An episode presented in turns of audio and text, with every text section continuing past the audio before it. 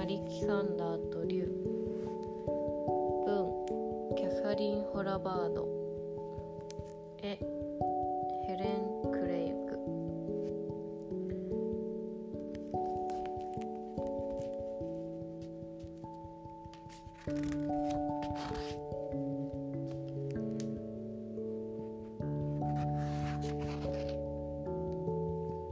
アレキサンダーは小さな男の子です。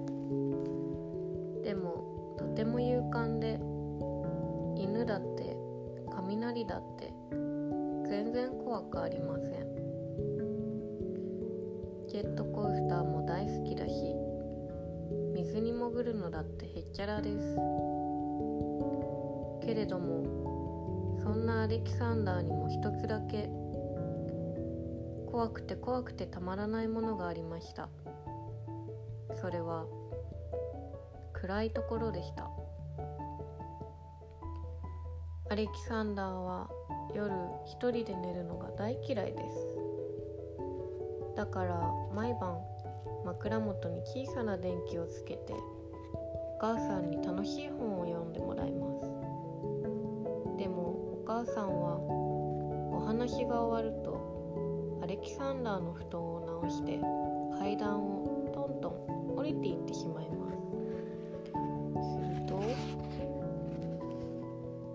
部屋のドアには気味の悪い大男が浮かび上がりカーテンはいやらしい魔女になってアレキサンダーをにらみつけます。タンスもブヨブヨしたお化け熊に変身して「おいでおいで」と手を振ります。アレキサンダーはベッドから飛び出すと階段をダダッと駆け下りてお母さんのところへ走っていきます。するとお母さんはアレキサンダーを抱きしめてもう一度部屋まで一緒に来てくれるのでした。ただの影よアレキサンダー怖くなんてないわ。大丈夫大丈夫。お母さんはいつもこう言います。でも母さんが部屋から出て行ってしまうとアレキサンダーは頭の上に枕を乗せて布団の奥深く潜り込むのでした。ある晩のことでした。アレキサンダーはベッドの下に何か黒い影みたいなものがいるのに気がつきました。母さんベッドの下に何か黒いものがいる。アレキサンダーはお母さんに言いました。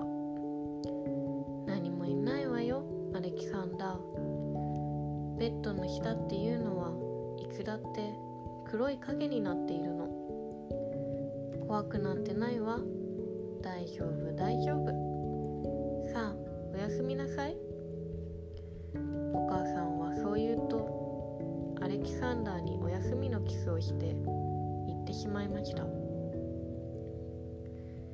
アレキサンダーは恐る恐るベッドの下を覗き込みました。竜だ。間違いない。アレキサンダーは怖くて怖くて動くことも声を出すこともできません。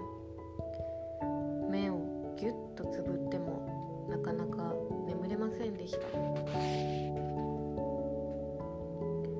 次の日アレキサンダーは言いました。僕のベッドの下に竜がいるんだ。もうあんなベッドで寝るの嫌だよ。するとお父さんが言いました。うーん対策は2つあるな。一つは竜を追い出す。もう一つは竜と友達になる。そのどっちかだな。お父さんはそう言うと仕事に行ってしまいました。お昼ご飯を食べた後アレキサンダーは特別製の兜と盾で身を固めました。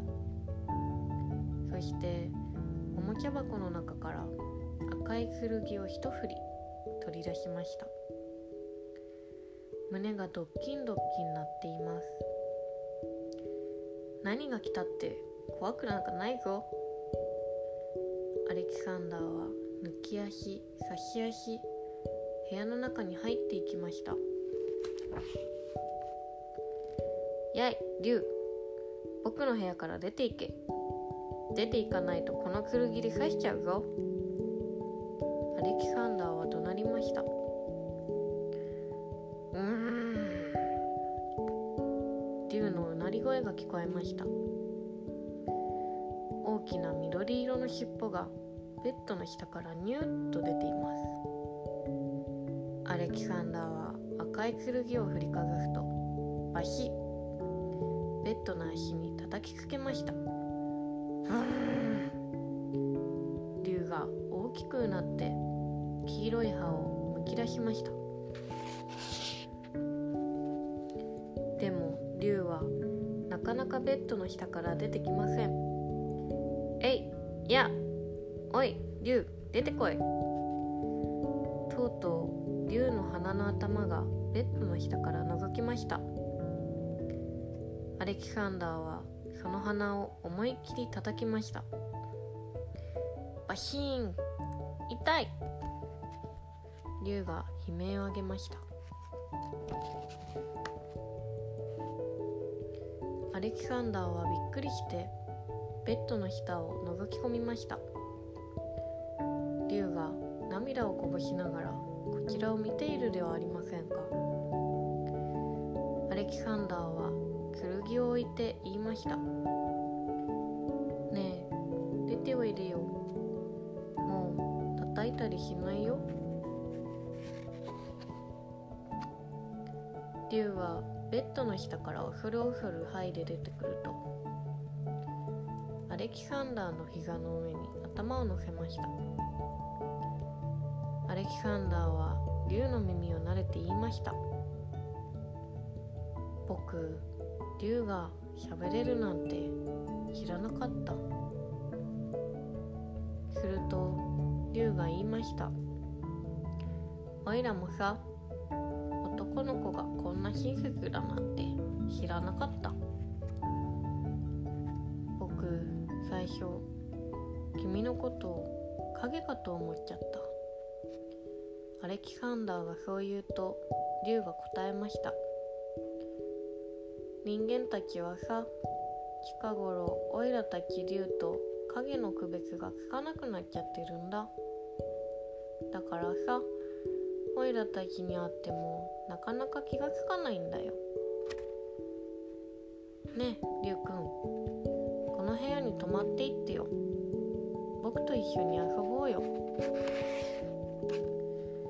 そこで竜はアレキサンダーの部屋に泊まることにしました。